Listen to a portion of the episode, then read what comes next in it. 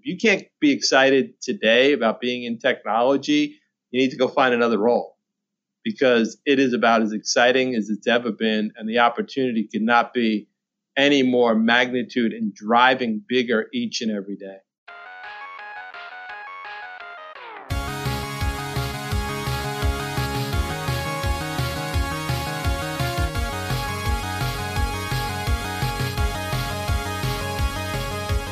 Welcome back to the Digital Pacemaker podcast with your hosts Uli Irnich and me, Markus Kuckertz. Today we are talking about the ways companies maintain their culture of innovation and how they use it to reinvent themselves again and again.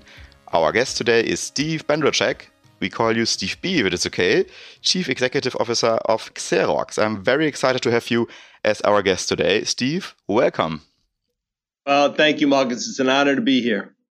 Steve and his colleagues run Xerox Group, which stands for innovation like few other companies. We all know the company's plain paper copiers and printers, but there are some facts that might be much less familiar. For example, that the graphical user interface or GUI, the mouse as an input device, the Ethernet network standard, and the laser printer were invented by Xerox and the Xerox founded Palo Alto Research Center, or PARC. So, who could be better suited as a discussion partner on innovation culture than Steve? And I would like actually to welcome you, Uli, as well, the co host of the Digital Pacemaker podcast. Uli, can you remember when you first came into contact with innovations from Xerox? Definitely. I had a mouse. So, you know, when you are in the age we, I am in, right, you have already seen a lot of innovations, right? And the beauty on Xerox innovations is that they understood, and Steve will tell us a bit more, always to re-innovate and reimagine their let's say value chain again and again. And that's i think one of the success formulas for companies going forward um, because you cannot rely on your revenue streams you are in today because there are many other outside which might disrupt your let's say business model and therefore you need this kind of innovation forces but coming back to your question markus beside the mouse one of my famous innovation uh, i liked in the i think it's in the 90s right is this print where you go right because especially if you have big companies and there are a lot of printers around right? and then, then you start normally printing and you print on a printer somewhere but then you forgot it, right? And and then your your printed stuff lies outside. And Xerox was one of the first one who has this kind of print where you go, right? You have your badge, and then you can, let's say, access your print printouts via the printer wherever you are with your badge and get your print out, right? Which was first of course, from a sustainable perspective, a pretty good thing because you you don't waste paper, right? And the second thing is also if you have confidential things, it doesn't lie somewhere, and you are you got really in trouble, right? Uh, so that was a really, really, I would say, a step change in office printing, to be honest. And you know, we at this time we talked already that we need paperless offices, but uh, the reality at that time was uh, the opposite, right? Uh, everybody who is keen to print printed, right? And yeah, so I'm I'm very very happy, Steve, to have you here. Steve joined Xerox in 2018, has been chief executive officer since 2022. Prior to that, Steve uh, held senior positions at several international corporations, including Avaya, Nortel, Lenovo, DHL, Avnet, and Alight Solutions, an information technology and consulting company. So, with a wealth experience, Steve teaches leading disruptive change in the digital economy, which is perfectly at the Columbia University and is a mentor at the Columbia University Center for Technology Management. Steve holds a Bachelor of Science degree in computer science from Long Island University and a Master of Science degree from Columbia University, both in New York.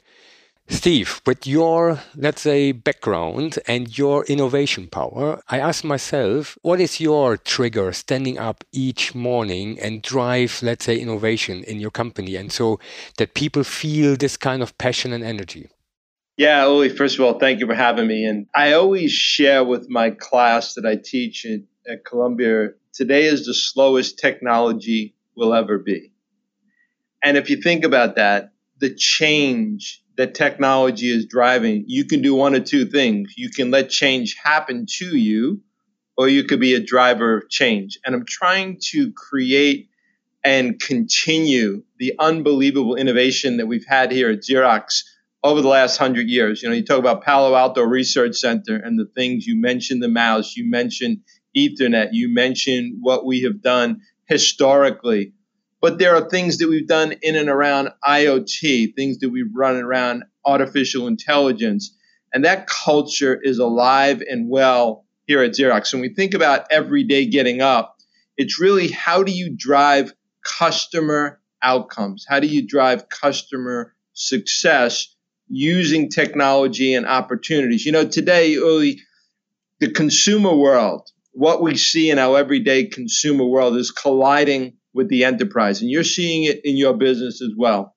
The disruption of applications is creating an unbelievable expectation of what the experience should look like from our end users, both employees as well as our customers. Easy, simple. How do you anticipate? How do you think about the world of big data? How do you think about the world of artificial intelligence? So when I think about innovation and I drive it here at Xerox, it is an opportunity. It is an unbelievable opportunity we have to grow and to help our customers be successful and what I really love about it is that it builds off of the 100 year innovation history that we have. And so when I come to work every day, it's like continue what we've always done, but we've got to do it faster. Continue what we've always done, but we've got to be more meaningful. Continue what we've always done and not just impact the way in which work happens, but how do you actually help an individual of one? You know, my background as an enterprise CIO and an enterprise leader we always talk about creating a single solution for an entire company. And the reality is, new disruption and innovation is the innovation for an individual. How do you make an individual more productive? How do you make an individual more valuable? How do you drive customer success? And so when I wake up every day, that's what makes me exciting and what gives us a great opportunity to really reinvent industries, reinvent the way people work, reinventing the way things happen. And by the way, contribute to some of the big macro trends around the world. When you think about climate, you think about the Great Recession, you think about the amount of pressure that's hitting our companies today in terms of being more efficient, driving more and more productivity. We're at the heart of that. And I could not be more excited every day about leading this company. Steve, we uh, prepared a bit the things yeah, we want to talk about with you, and we came up with three blocks. Um, first of all, Steve, you state that innovation is not an end in itself, but must follow clear strategic goals and fields. At Xerox, these are the pillars of innovation. We will talk about that. And secondly, in order to make innovation successful, you recommend a lean and agile organization with a startup mentality, in addition to a strong degree of customer centricity. Last but not least, you describe diversity, inclusion, and belonging as the essential building blocks of your innovation culture. Let's get straight to the first block, um, Steve. Xerox heritage is its great innovations in the information age. How do you identify what challenges your clients are facing and how you can best bring solutions to them? Yeah, I think there's a couple of different ways. First of all, the macro trends, right? You think about today how we're all trying to solve ESG whether it's around climate, whether it's around social, whether it's around diversity. What are the big macro trends that are happening out there? Think about the Great Recession and how do you drive customer productivity? Think about what is the growth of companies in the future? It's around data. GDP growth in countries around the world, company growth and expansion around the world is going to be around data. Data has value that needs to be unleashed. And so when you think about how we wake up every day, how do we look at those macro trends? Then you look at verticals, very specific things like in my business, I got 14,000 technicians that are out there that are servicing, physically servicing my end devices. Well, guess what? Every company, Vodafone included, every company in the world has a service fleet, whether it's your own fleet or whether it is fleet that you outsource or you stitch together a bunch of partners, what's happening in the service industry? inflation on salaries. The workforce is getting aged, meaning that a lot of people are retiring and we don't have enough talent and enough people to be able to service industries. Three, your customer expectation is getting higher around what that service experience should look like. Four, the consumer experience. Think about an Amazon. You need to anticipate what my problem is before I even know it and fix it without having a technician come to my house. And so we look at those macro trends, and I'll give you very specifically within the vertical of service. We created a product called CareAR, and we could talk about that a little bit later. But CareAR is around how do we revolutionize the service industry. So when we look at things, we look at the macro trends, we look at the very specific industry and vertical trends, and then we think about what are the technologies that can go help around artificial intelligence, IoT, big data, cloud, all these things, machine learning, all these things that are tools to us. And then how do we stitch them together to revolutionize and dramatically change? You know, I tell my team all the time, Markus, I don't want to crawl to mediocrity, meaning I don't want just a little bit incremental improvement. Let's change the game. If we're going to do it, let's change the game. Why do we go through all the trouble of just improving by a little bit. And I know that's in the heart and DNA of Vodafone, right? How do we change the game? How do we revolutionize? And we're at the end of this. How do we make sure that we have something that's differentiating? Important, Markus, focused on customer success and customer outcomes. That's a perfect thing because if you look, especially you know at the World Economic Forum, right, and if you look at their top ten risk they see for the next decade, five out of 10 are all environmental risk we are facing, right? Are we able to turn this climate change around? Are we able to live with the, all this flooding and all kind of these forces which we get from the weather, right, and from the climate itself? And I think we have a big role to play as companies, right? First, to be really the first mover on that, and also how humans, together with technology, can help to change that. No question. And that's what I love about Vodafone, Uli. You know, it's not about 5G and 6G. It's about how we change people absorption of content, that content driving new behaviors. In my case, less drivers, more remote solve. How do we do more customer self serve? How do we do more customer solve? Where I can reduce the carbon footprint because I don't have to roll a truck. I don't have to have a truck that's using miles. Even an EV, even if I use a full EV fleet, I still got to charge my vehicles, right? The best way to have a positive impact on the environment is to not roll a truck, have a customer self serve or remote solve, right? And so we're using technology that is allowing us to do that. Vodafone with 5G gives us a whole new playing field, right? We can't use video in a dial up. We can't use video in yesterday's network technologies what you are bringing is incredible, incredible transport that allows us to put information and insight and data inside of those packets that gives us insight to our customers, which is tremendous. Xerox is also dipping its toe into 3D uh, printing. Uli, I think that's one of your favorite uh, topics as well. Uh, but also Internet of Things and uh, clean tech. The journey from copiers and printers to 3D printing can be understood. What prompted you to start looking at the Internet of Things? It's a topic that we, of course, um, at Vodafone care a lot about. Yeah, no, Markus, I think it gets back to what I talked about, and that is data. You know, we're so focused on traditional data, data that's static, right? Whether it's CRM data, whether it's financial data, you know, pick your data of choice, very static, old. And then you start to think about what IoT gives us, right? 50 billion, 50 billion IoT devices that are going to be connected in the future. Those connected devices, those connected IoT data points now gives us data and insight that allows us to create new customer success. So if you think about IoT data in bridges, you think about IoT data in homes, you think about IoT data that we see in cars, we see data in motion. We then now can combine that with our static data, right? CRM data, customer data, device data, whatever it may be. And we now can drive new paradigms of change. Simple thing like a gas leak at a home, right? An IoT device can pick that up.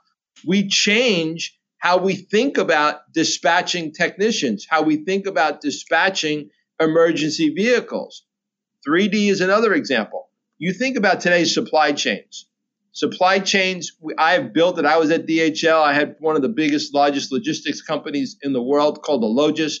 And the reality is, we build supply chains around physical distribution, physical ability to have spare parts, physical ability to have things. Well, go. Guess what? Go into certain parts of the world, Middle East, Africa. There is no robust inventory. There is no robust supply chain. So how do we think about 3D in some of those other areas? How do we think about 3D to print parts that we only need once as opposed to having inventory and warehouses of inventory of spare parts that we may not need in the future, whether it's around airplanes, whether it's around military devices, whether it's around autos. 3D allows us to change the supply chain dramatically.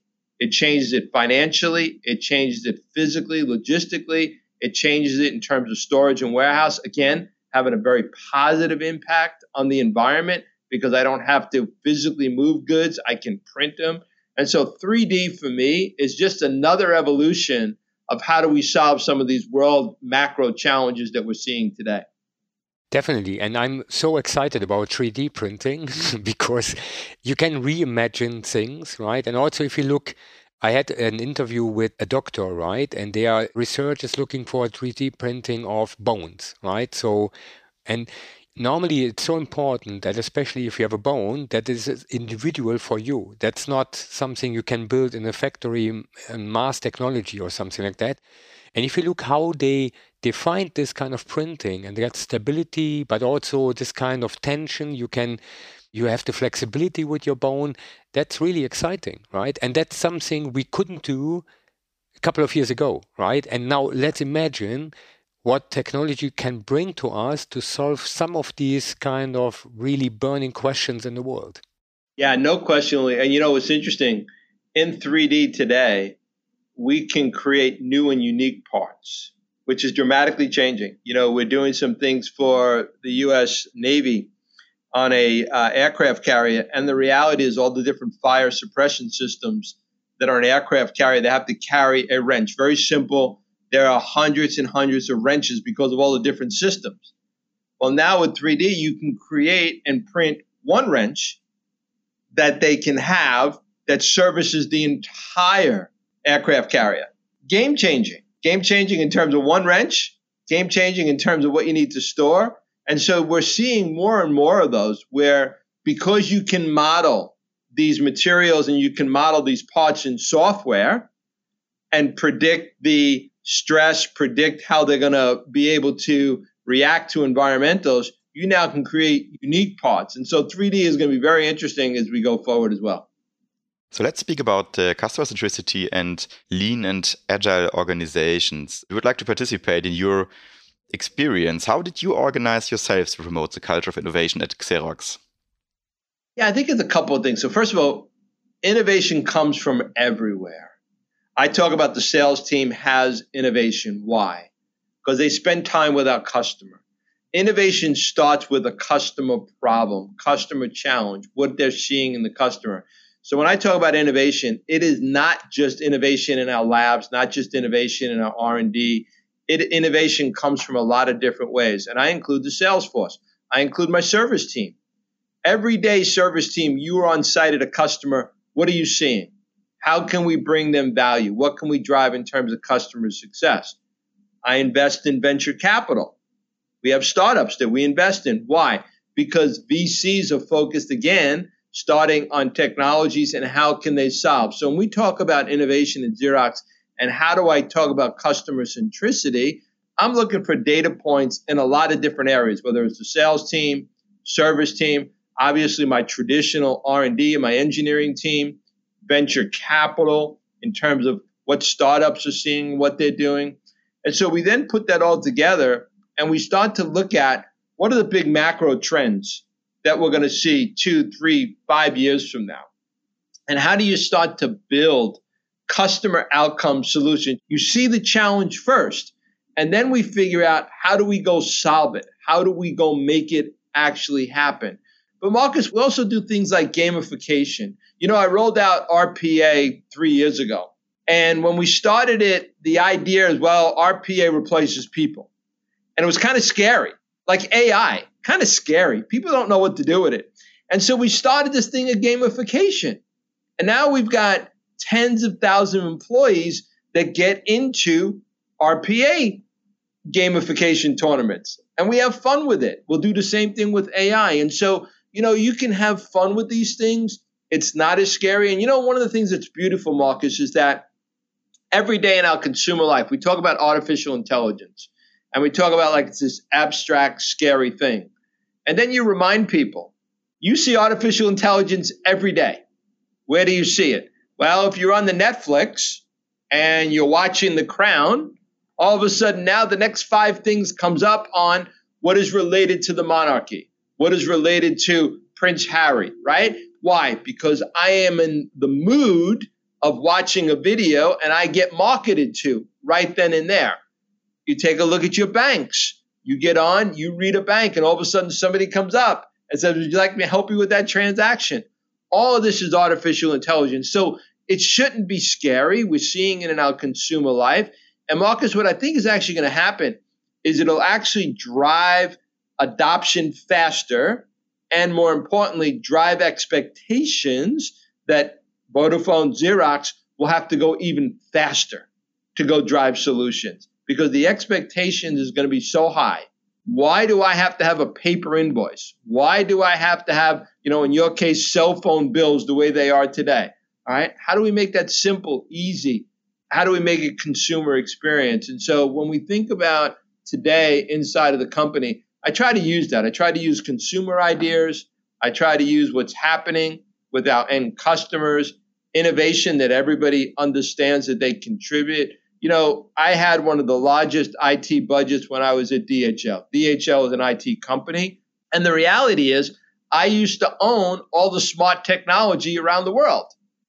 Right? When you wanted to know what was happening, you came to a DHL, you went to an IBM because they had all, or you went to a bank like Deutsche Bank, they had all the technologies. Now, where do you go? You think totally different. It's in the consumer space is disrupting, right? And so those are giving us ideas of how we can disrupt and how we can go faster and have a culture that is really important uh, at Xerox. So maybe uh, let's add the topic of agility uh, to that. So I understand uh, customer centricity is especially data driven, how you see it.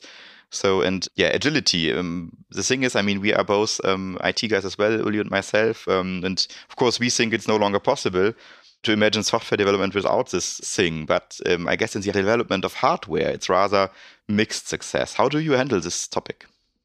Yeah, well, think about the life cycle of my traditional devices. You know, going back, it's a five to seven year life cycle. And then I'm trying to introduce the topic of innovation in and around software. You get to a year end or you get to a month end, what do you do? You don't put any changes. You don't want to put any risk those environments have to change and change dramatically. And so when we think about agile and we think about the different ways in which we need to think about our company and the life cycle and the speed of those life cycles, we no longer can do it the traditional ways. You're absolutely right. Agile is incredibly important, but I'll even argue we even need to think about how we go faster. And I don't know what the next generation of that looks like, but we need to fail faster. We need to go faster. We need to have much, much more ability to create bite sized chunks. Check it, go. Does it work? Yes, keep going. If it doesn't, throw it away, start again, and go faster. Okay. And so when we think about agile, it's not just a methodology, it's about a mindset of how we go faster. By the way, how do we get our end users to think and go faster as well? All right. Because in an agile, in the way in which we're developing in the future, it's a combination of customer success, meaning their outcomes, along with the technologies to make it happen. And how do we make it go fast? You know, the beautiful thing, Markus, is we've seen in our industry many, many, many technologies, many softwares. When they first start, the original intention was never where it ends up. You know, you think about today, you think about the Ford and the automobile. If you had asked Ford many years ago when they first started and they asked their end customer what you needed, they would have wanted what? A faster horse because it was a horse. I just need a faster horse. I don't need an automobile. And so many times when we ask our end clients, when we ask our end customers what they need, we need to understand their problem. And then we can help define how we get there through innovation. You're totally right. Because when I look to IT, right, 52 years ago, we sent the first message through the internet. And now we see the pace of innovation is picking up massively, right? So we're expecting in the next five years as many innovation as in the last 50, right? And that seems also that we need this kind of, let's say, inspect and adopt, right, mentality. You mentioned it like agile mindset or growth mindset to see the opportunity in that. That's something which is really beautiful on agile because you find out yourself what's possible, what's not, and then adopt and scale it. And that's how it works. It sounds for some people scaring. Changing that kind of perspective and looking to the opportunities, I think that's the big management task for us and leadership task, I would say, to open this kind of perspective.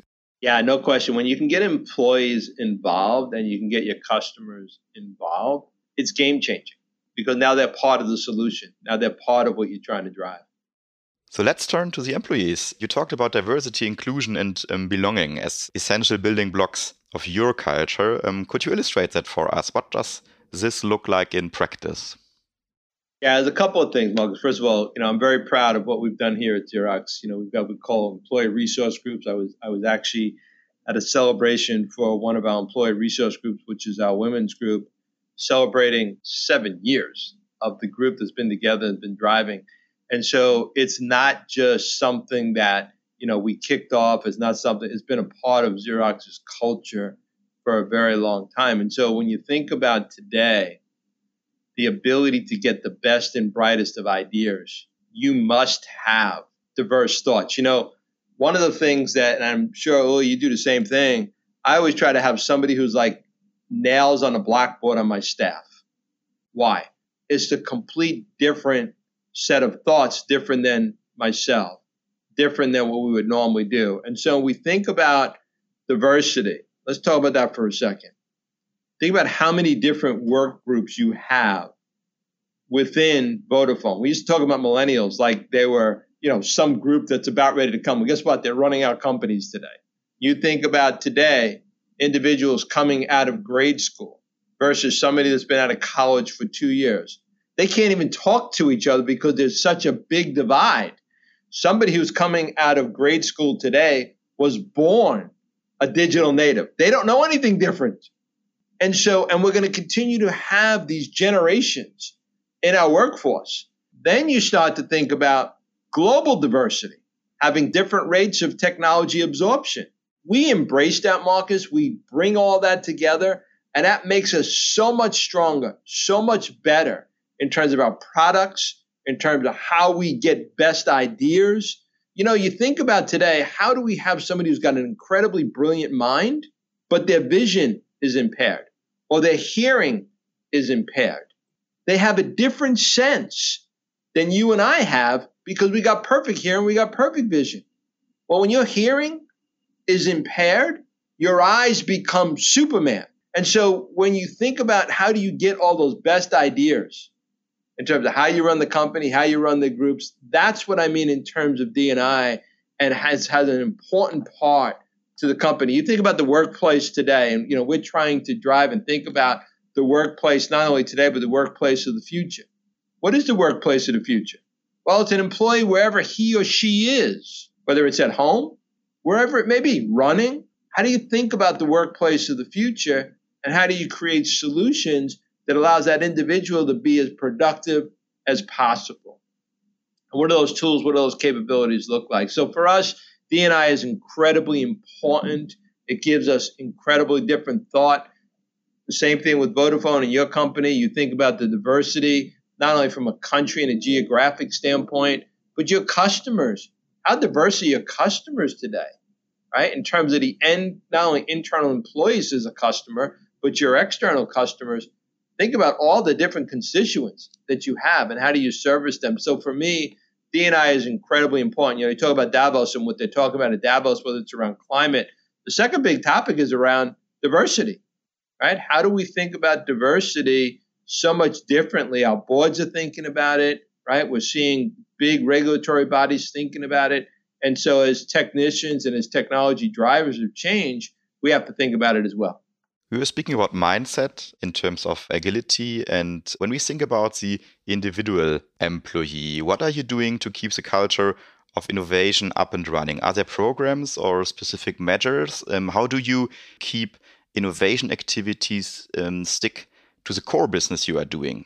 Is that easy? Yeah, it look, I'll give you a couple of examples. I talked about CareAR a little bit earlier. And so CareAR for us is augmented virtual reality with artificial intelligence. So let me just give you a, a quick synopsis of what it looks like. If I go back a couple years ago, my technicians would get a call, ServiceNow we get a trouble ticket in.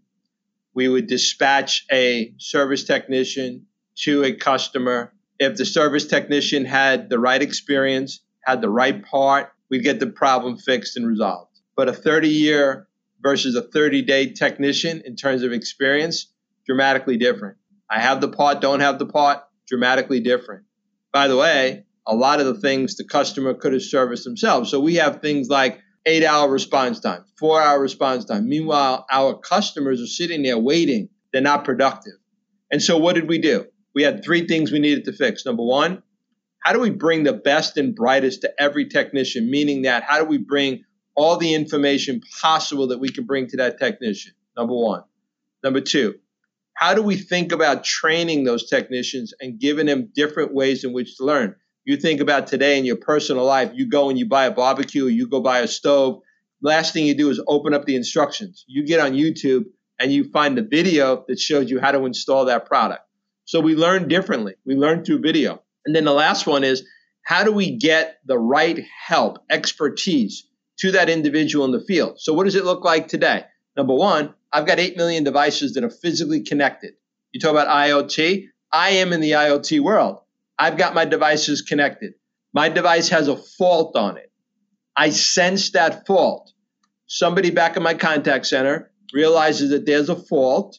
I proactively now reach out to my customer using a CareAR link, which is an augmented virtual reality link. We send them a text, they open it. Now I have my call center and my customer who are now interacting on that problem.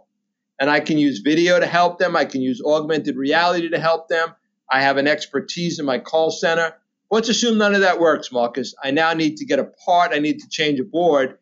When I dispatch my technician, my technician already has all of the things that have been tried before. So I'm not starting from scratch. I now go to the field. By the way, inside of my call center, with that fault, I use artificial intelligence to take a look at every trouble ticket over the last five years, all my engineering notes, all the information about that particular fault that or that particular device that's had fault, and I service up the top three ways in which artificial intelligence tells me I should be able to fix that problem. And so now I've changed the customer experience. And so we can change the world, we can change the way in which our customers, our employees think about what good looks like. And especially these use cases you described, Steve, um, the expectation of the customers will be anyway that they will get that, right? Because yes, that's right. Um, all other players in that digital ecosystems, they are teaching us what is our next level of expectations, and this will, will be raising all the time, right? Because if you get that experience, you want to get it everywhere, and I think the beautiful of, let's say, the jobs we are in, because we are creating this kind of imagination, we bring it to life, and together with the customer, we, we open new perspectives on that. And listening to you, I think empowering our technicians to get really every information to get the problem of the customer solved that's very very important for us i would add a second dimension on that because any problem which happen at destroying a bit the relation with the customer. And we need to have our employees engaged to repair that kind of relation because that's so essential. Everybody can have problems, but the appetite which you leave with the customer, that's essential for I would say, the relation going forward. So let's take a look um, ahead in terms of employees. What do you envision for the next generation of employees? What skills and competencies do you think will be important in the future? So I think it's a couple of things, Markus. First of all, change leadership will never change, meaning that the ability to be able to lead and drive change is so important, especially when it's accelerating each and every day. So, what do those skills look like? Somebody who can have a vision, somebody who is passionate. One of the things about innovation, how many times do we hear another company had the idea and it just didn't go anywhere? I'll put all the telecom community in this bucket. Google should never exist today. Never. The cloud environment should never exist today. The telecommunications industry had this back in the 80s. But what stopped them from expanding? The vision, the passion. In order to drive change, you got to be fearless. Why? Because it's new, it's brand new. Everybody is taking shots at it. You got to have fearless. Four, you got to be able to motivate people. You're going to take companies, you're going to take employees, you're going to take customers to a place in which they are scared because they've never been there before. How do you motivate them to get there? How do you reward failure? Yes, reward failure. In our world, you think about DHL, you think about Vodafone, failure inside of those environments, catastrophic. And so the, the very nature of your company is 99.99% ready to go before we even try a pilot. That's that's not innovative. So how do you think about that? How do you change that community going forward? You know, I was at Nortel. Unfortunately, it was one of the areas of my career where I really failed. I got there two years before we went into bankruptcy. And everybody was convinced that IP, routers, the things that we see today, voice over IP, would never exist because we were so focused on the carrier. Went out of business. Didn't take very long. And you're talking about some of the smartest engineers in the world at Nortel. By the way, had a $300 billion market cap at one time. Huge. Absolutely huge. But couldn't get their mindset on, oh no, this thing that's a Cisco, whatever, ah, they'll they'll never be successful. They'll never be successful. Right. And we see that because we fear. We fear that change.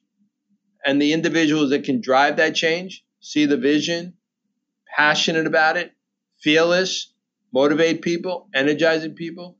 Those are the skills that we're going to need. Last skill we're going to need, Markus, is you know, if you ask Uli and I today, what's the technology that is going to be the top of the list five years from now, we would be wrong 100% of the time. And so it's not about what's the technology five years from now. We really don't care. What I care about is can I see it? Can I absorb it? Can I leverage it to drive customer success? That's what I need to be able to do. We'll see a lot more use cases and a lot more differentiation and power at the end user, at the end device. What all those use cases look like, I don't know. But I do know it's going to put more to the edge. I do know it's going to put more on my consumer. I do know it's going to create more experience and more opportunity. That much I do know. So, how do we think about that going forward? And that's exactly, Steve, what you described, right? Um, if you look for the future skills, it's more or less attitude, right? So it's people who are, let's say, passionate about to drive things, to change things, to make an impact on that. And that's more important than have a degree on. Of course, it's necessary to have some education, right? But it's not your CV you're you're pitching for. It's your attitude and how you want to shape your world in the future. Thanks a lot to you both. Uh, that was a very inspiring discussion. Yeah, and uh, like every time at this point of our episode, we ask, what did you take away from the conversation? And the tradition is that Uli starts. You know, it feels like home, right? And a really great discussion, Steve. Thank you very much for that. For me, the reflection again is, especially your point, the sky is not the limit, right? So it's even above. Think big for all your dreams you want to, want to imagine. That's one of the point. Then start with small steps and looking that everybody is behind you because that's important, right? So that you're not running alone in that front, that people getting that image and uh, imagination and start realizing the vision. You know, Markus, for me, Vodafone and Xerox have been around for a long time, been very successful. We have a tremendous role to play in the future of the world. Tremendous role to play. in the future of these macro trends that we're seeing out there. And we will be innovating and we'll be providing solutions and customer success for many, many years together. Vodafone's a great partner of ours. We love working with you. We love the, the way in which you think. We love the way in which you approach the market. We're going to be around a long time, disrupting a lot of industries and helping out customer success for a long time based on the innovation that we have brought based on the innovation, our history, and our rich DNA about how we think about customer success. And so for me, it's just an exciting time. If you can't be excited today about being in technology, you need to go find another role because it is about as exciting as it's ever been. And the opportunity could not be any more magnitude and driving bigger each and every day. Steve, by tradition, we have a very special question to ask our guests uh, in the closing section of our podcast. And that is a personal uh, question. We, we touched that um, at the beginning already. And uh, the question is what is your personal purpose like? Uh, what do you get up for in the morning? You know, four years ago when I joined Xerox, it was one purpose in mind, and that is making sure that Xerox was around for the next hundred years. You know, it's a incredibly premier brand, not just in the U.S. but around the world. Xerox must be around 100 years from now must be a part of driving success. And so my purpose every single day is to get up and make sure that we are positioned for the next hundred years. My successor could be sitting as an intern somewhere in Germany, in the UK. I want them to be about as excited as I am about this company. You know, two days ago, we had our EC meeting, executive committee meeting. And I called up an individual in the field who had celebrated 50 years with being with the company. One hour later, I called up another employee, 45 years being with the company. And by the way, Markus, that was only for the month of January. I have a bunch of them every month coming up. And so if you think about employees staying with the Xerox, why? Because we make a difference. We make a difference to employees. We make a difference to the environment. We make a difference to our customers. We matter and so for me personally, is making sure that Xerox continues to make a difference for the next hundred years. Thanks a lot, Steve, for taking the time. So this was the Digital Pacemaker podcast on how do companies maintain their culture of innovation. Thank you, Steve, for being our guest. If you would like more information on the episode, please check out the show notes where you will find also the related links and the topics we were speaking about. And if you have any questions or would like to join us for discussion, please use the post and comment section on LinkedIn. We look forward to your comments and feedbacks.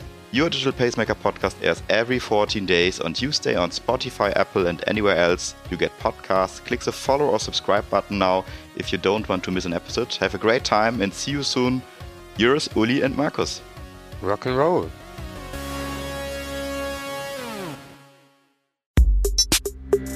Der Digital Pacemaker Podcast ist eine Produktion von Maniac Studios.